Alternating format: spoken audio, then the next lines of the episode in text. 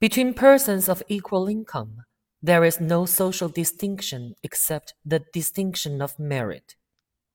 Money is nothing.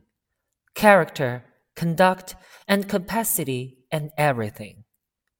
There would be great people and ordinary people and little people, but the great would always be those who had done great things, and never the idiots whose mothers had spoiled them, and whose be persons of small minds and mean characters, and not poor persons who had never had a chance.